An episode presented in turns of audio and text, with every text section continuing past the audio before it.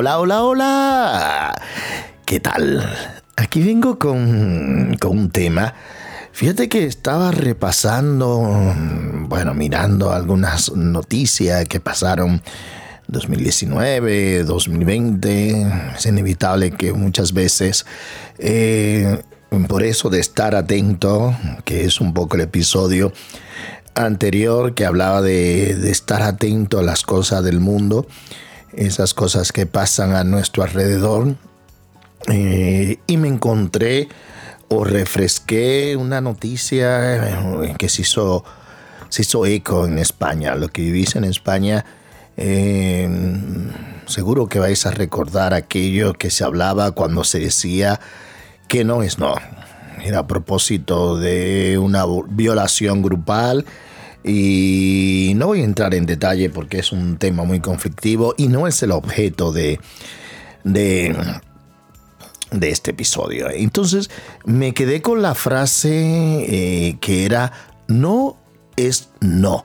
Y se refiere que cuando dices no es porque es que no. Pero me vino a la mente y es lo que quiero desarrollar en este episodio es cuando decimos sí a pesar que queremos decir que no. Eh, muchas veces decimos que sí a muchas cosas, eh, propuestas, cosas que nos hacen o que nos piden, mejor dicho, y decimos que sí, cuando en el fondo realmente no quieres. Seguro que todo habéis pasado por una situación en la que a lo mejor un compañero, imagínate en los estudios, eh, a poner un ejemplo eh, de, de, estudios, qué sé yo, secundaria, que te dice, ¿me puedes prestar tus apuntes? Aquella persona que nunca va a clase y que quiere que tú le facilites los apuntes que has tomado, porque si vas a clase, a lo mejor en el fondo quiere decirle que no, pues porque no, no quieres y esa persona no faltó, faltó a clase, no quieres prestarles tus apuntes pero luego termina diciendo que sí.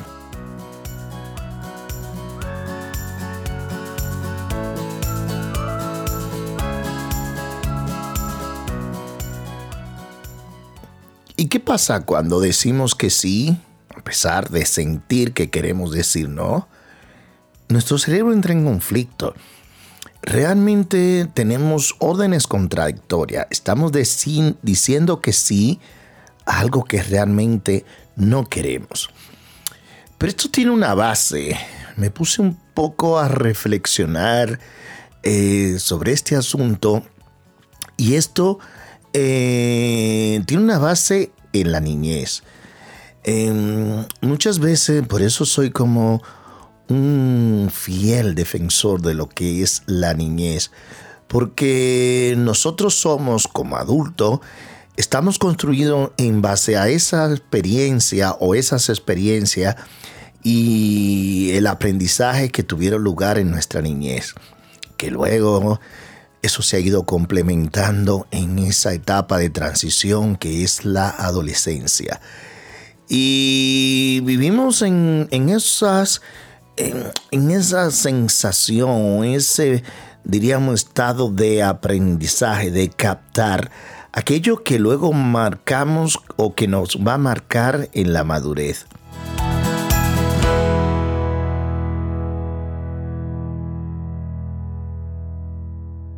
Eh, la adolescencia es una etapa, podríamos decir que la etapa que somos niños, donde hay esa etapa de inocencia, eh, donde somos totalmente esponja, eh, porque vamos absorbiendo en esa época, bueno, algunos hablan desde esa época prenatal, donde ya vamos aprendiendo cosas, ahí encuentra a lo mejor esas embarazadas que dicen, ah, mira, ya reconoce el sonido, la voz del padre o la madre, o reconoce eh, cierto sonido.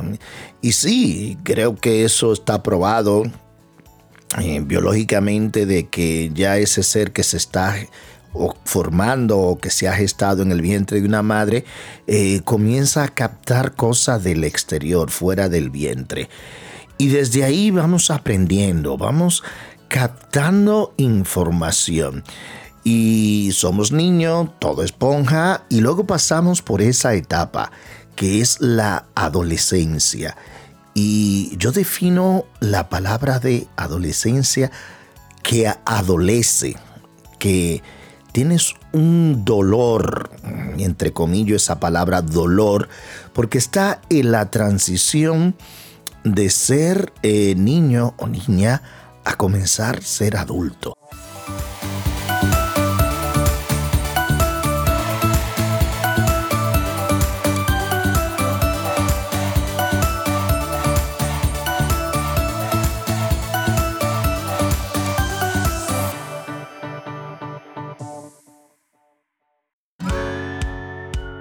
Es en esa época donde a lo mejor un niño comienza a cambiar la voz, que una niña, un niño comienza a salir el vello púbico, la nariz se le hincha, las piernas se le, se le hinchan. En el caso de un chico, comienzan a aparecer eh, esos vellos en las piernas o ese timbre de voz como que ya va cambiando.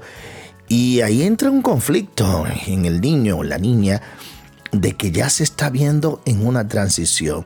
No se puede sentir adulto, pero ya no puede ser niño. Ya le molesta que a lo mejor eh, la madre o el padre lo estén repeinando o que le estén dando mimitos de público porque ya se sienten como si fueran adulto ya eso ya le molesta, aunque cuidado que hay niños prematuros en ese sentido que no le gusta y lo he visto mucho. Soy muy de la vida contemplativa.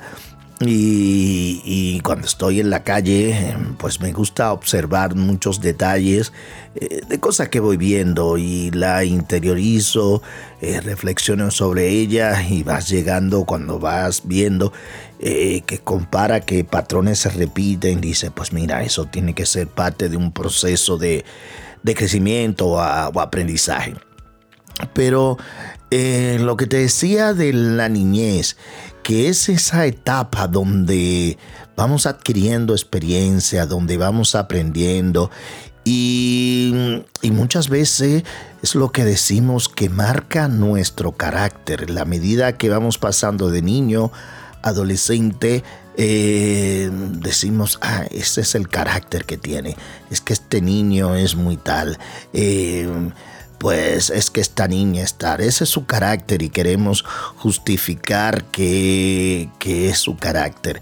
Pero no es más que eh, la acumulación de, de cosas que vas aprendiendo, que vas viviendo en la casa, que vas viviendo con tus padres, con tus tutores, con los abuelos, con los tíos, eh, los primos, la persona que tienes alrededor, vas aprendiendo todas esas cosas que muchas veces, eh, y aquí digo el término, mal llamamos carácter, eh, porque eh, son cosas que se aprenden y dice, ah, este, este niño es muy refunfuñón. Este niño no se le puede decir nada que seguido se molesta y luego salta a alguien. No, ese es su carácter. No, no, no, no. Son cuestiones que se han ido aprendiendo. Se han aprendido y de la misma forma como se han aprendido, se pueden desaprender. Eh, es una cuestión de genética. Eh, algunas veces dice, ah, el carácter se genera. Heredó el mismo carácter de la abuela. Heredó el mismo carácter, carácter perdón, de, del tío. Heredó el mismo carácter. No, no, no, no, no, no, no. Eso no se hereda. Eso se aprende. Esas cosas se educan, se enseña y también se puede desaprender. El niño nace libre siempre digo que un niño nace libre, inocente, y poco a poco se va condicionando las cosas que va viendo alrededor, lo que le enseña, lo que yo digo mm, muchas veces se llama la educación. Eh, y cuidado que pues este tema puede ser conflictivo, pero yo decía en alguno de los episodios que me gusta provocar y me defino como un provocador. Entonces, eh, muchas veces la educación se convierte en domesticación. porque esa libertad con la que nace un niño, una niña, eh, con lo que nacemos, con esa libertad, poco a poco nos las van moldeando o adaptando a el comportamiento que quieren nuestros padres que tengamos. Volví te digo, es un tema más profundo, más de fondo, pero eh, lo que quiero es llevarte la idea, llevarte a esto cuando decimos que sí a algo, eh, cuando realmente queremos decir que no. Así que vamos a decirle que sí a esta música que quiero compartirte.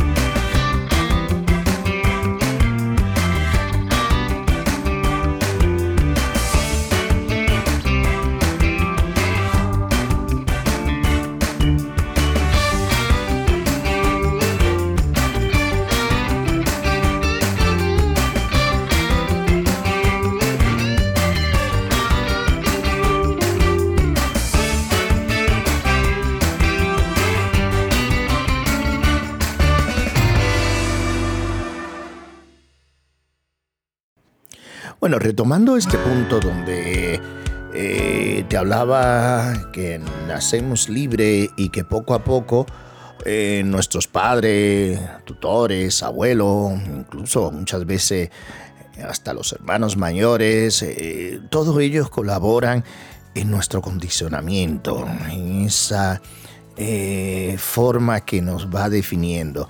Y así nos van inculcando las normas eh, para que encajemos en la sociedad. Mm, hombre, se da por supuesto que siempre se hace eh, con las mejores intenciones, eso está eh, por supuesto. Pero que en algunas ocasiones he escuchado esta frase así acuñada, no nacemos con un manual para ser padre, no nos enseñan a educar los niños siempre lo hacemos desde la mejor voluntad, desde el mejor deseo del, bienestar, del bienestar para el niño o la niña, de crear su futuro, de forjar esas cosas. Eh, para su futuro, para cuando dejemos a lo mejor de existir o de estar con ellos, cuando ya eh, pasen a la adultez, que tengan que ellos fijar su vida y por eso vamos eh, muchas veces condicionándolos con esas cosas de, que puedan encajar en la sociedad.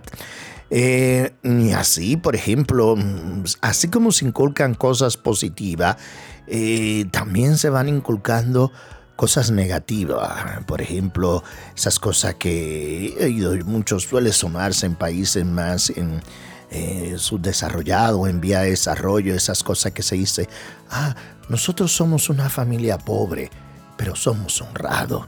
A ver qué tiene que ver la honradez con la pobreza. O aquella frase que dicen, la pobreza se hereda. Eh, no, es que nosotros somos una familia humilde y a lo mejor está claro, ese niño o esa niña, eh, cuando se le va inculcando esos esas, ese condicionamiento, ya se le va inculcando que van a ser pobres. Entonces ahí sí podemos decir que heredamos esa pobreza o, ese no ser profesional, decir, no, es que nosotros somos gente de campo, nosotros nos hemos criado en el campo, eh, tú tienes que aprender a vivir de la tierra, eh, no lo sé, condicionamos el potencial de esa criatura, eh, si cabe decir el término, con la mejor de las intenciones, intenciones vaya por delante, pero mm, le vamos eh, creando condiciones. Y en ese mismo sentido, también le vamos eh, educando a través del miedo. Por eso es que y, y, yo le llamo a esto la educación del no. eh, los niños, como de forma natural, van descubriendo cosas, eh, pues mira, eh, nos enseñan, porque ahí ya, y hablo, puedo contar una anécdota, algunas anécdotas de las mías, de las que sí yo he vivido, y, por eso hablo con, con, cierta propiedad en estos temas, porque, por ejemplo, pues nos educan en, no, tonga, no, eh, no le ponga la mano a eso, eh, no salte, a lo mejor tú te quieres divertir y estás saltando, no salte en la cama que la vas a romper, no corra que te va a caer, no vayas eh, no vayas para allá, no llores. Eh, nos educan a que no podemos expresar nuestras emociones con el llanto. Si nos, estamos riendo, no te rías. Eh, ¿Por qué te ríes? No grites. No, no, no. Nos educan en el no. Nos educan en esa no, no, no. Y todavía hay esa educación más dictatorial en esa etapa del niño que dice el por qué. Y esto, no, no, le, no puedes comerte esto ahora. porque No te lo puedes comer. Porque el niño tiene esa necesidad de preguntar que si quieres comerse un helado, pues a las, eh, qué sé yo, 7 de la mañana, y le digas, no, porque no, porque lo digo yo. O no puedes tomártelo, no puedes comértelo. Es que lo hemos visto, es que lo hemos vivido. Esa educación del no. Y así nos van educando inclusive en el amor condicionados. También aprendemos eh, que somos más o menos queridos según seamos obedientes. O sea, que ahí hablaba de esta domesticación, que así se domestican los animales. Eh, ojo, eh, el que ha tenido perro, por ejemplo, eh, los que son urbanistas, en mi caso que vivo en grandes urbes, de hecho donde vivo no se puede tener mascota, pero donde los que viven que tienen un perro tienen que educarlo, pues hacer su necesidad en la calle, algunos los educan, que lo he visto yo, que lo educan a que hagan, eh, que orinen, que el perro, el cachorro, orine en la parte esa de desagüe que están en las calles y lo educan a que el perro busque esa rejilla para que eh, haga eh, orine en ese punto, que está muy bien, ojo, está muy bien, pero para eso se le da una gratificación.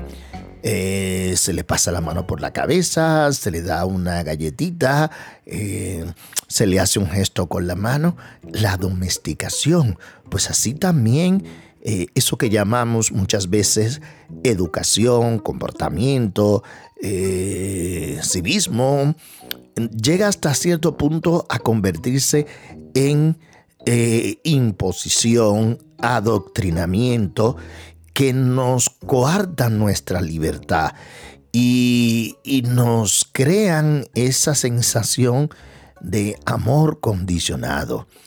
Eh, si no te portas bien, no te voy a querer. Y el niño llorando, no me va a querer, no me quiere. No, tienes que portarte bien o si no, mamá no te va a querer. Papá no te va a querer si no te come toda la comida. Eh, son aquellas frases que los adultos dicen a sus hijos, eh, como por ejemplo, eh, o de adultos también nos los dicen, cuidado, también ya nos llegan a decir como adolescente o como adulto, si no coges el paraguas te vas a mojar, está lloviendo.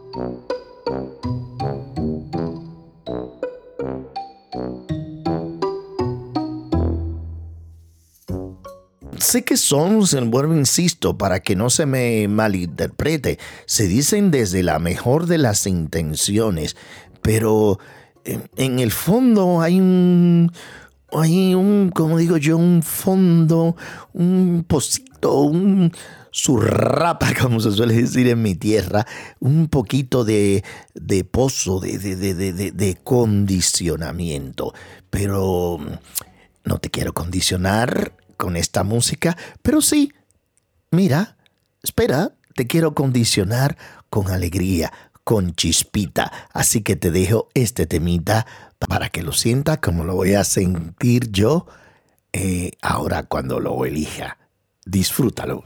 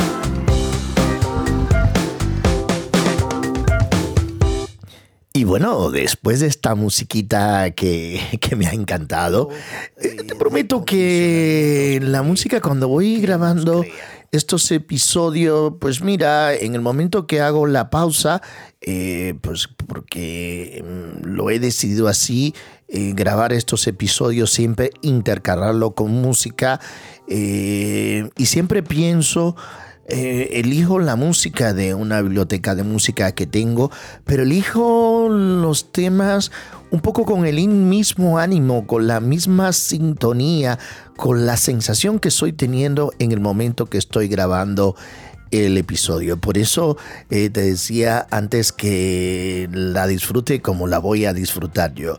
Porque la sensación que tengo en, expresarme eh, sobre este asunto, pues la complemento con la música. Eh, y si me, si me has escuchado en otros episodios, verás que siempre pues me gusta acompañarlo con una música e inclusive con una música que me invite a la reflexión, que me siga allanando eh, el, el, tema eh, para seguir desarrollándolo de una forma eh, fluida y hasta cierto punto con, con cierta chispita según el ritmo que me transmita la música.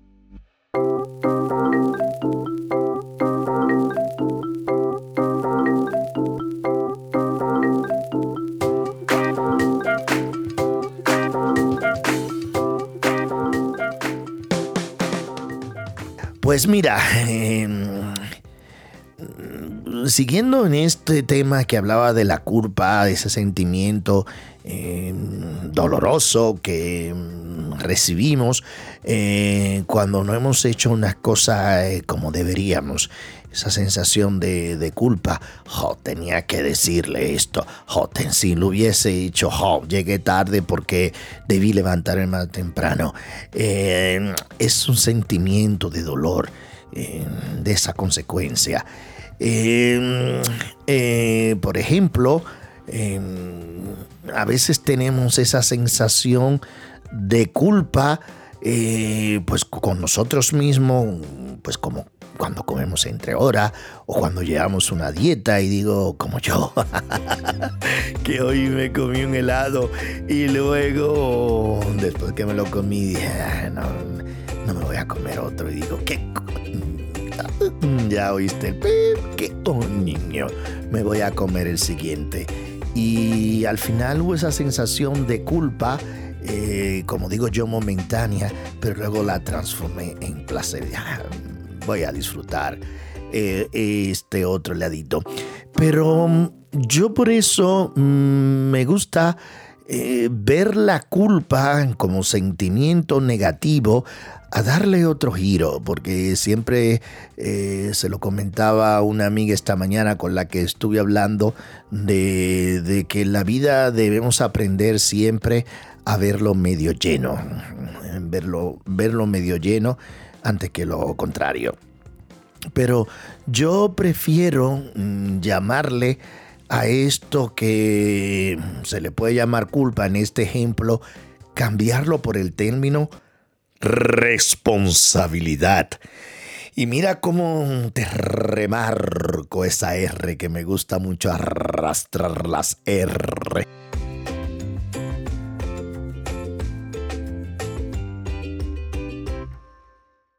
Te lo cambio por el término responsabilidad. Ser responsable es tener conciencia acerca de los efectos que pueden tener o que mm, alcanzamos eh, con lo que hacemos o dejamos de hacer eh, nosotros mismos. Eso es ser responsable. Em, y también puede tener cierta sensación de libertad. Aquellas, aquella libertad que hablaba al principio que perdemos en la niñez cuando somos tutelados, un término todavía más, entre comillas, radical, cuando somos amaestrado, domesticado, eh, perdemos esa libertad que vuelvo a insistir que se hace por nuestros mayores eh, que se entienden, que tienen más experiencia, se entiende, subrayo esa palabra, se entiende que tienen más experiencia que nosotros. Entonces, ya cuando alcanzamos cierta madurez y cuidado que algunos eh, niños precoz en ese sentido eh, comienzan a asumir responsabilidad desde esa etapa de la niñez se debe educar en base a la responsabilidad. Eh, la responsabilidad nos permite reflexionar sobre nuestros actos. Cuando tú, por ejemplo, eh, vuelvo al ejemplo anterior, pues mira, me apetecía comerme un segundo helado. Eh, pues sí, más que sentir la culpa de decir, oh, Adolfo, estás de dieta o quieres eh, controlar lo que comes. Eh, dos helados ya es demasiado. Pues entonces yo asumo la responsabilidad. Dentro de mi libertad, asumo la responsabilidad que luego me permite reflexionar eh, sobre ese acto. y en algunos casos, si puedo reflexionar, eh, basándome en esa libertad de, de, tener la responsabilidad de lo que voy a hacer, puedo decir, pues mira, Adolfo, te lo come ya más tarde, después que haga la digestión, o cómetelo en la noche con la cena. Entonces es diferente cuando soy yo el que reflexiono y asumo la responsabilidad de algo contrario totalmente a lo que es la culpa cuando me condiciona o precisamente la culpa con la comida. Me he comido tres helados y no debí comerme tres helados, solamente tenía que comerme uno. Entonces me siento mal, ojo, ojo al dato, me siento mal conmigo mismo porque he comido más de lo que yo debía. Pues en este caso, lo que debes de hacer, darle la vuelta a la tortilla y reflexionar de que no puedes sentirte mal porque era tu responsabilidad.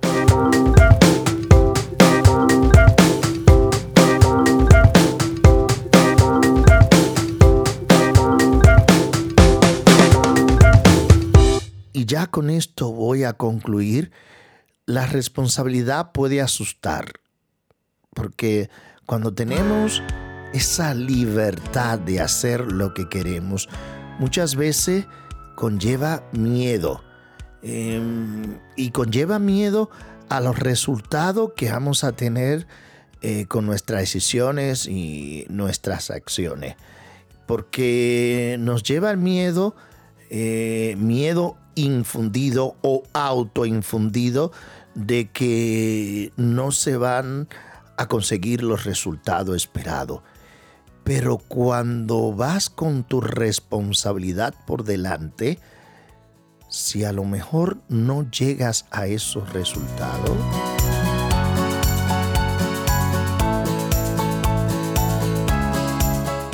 los resultados se van a ver una vez ejecute tu responsabilidad de hacer lo que tú entiendas que debes de hacer.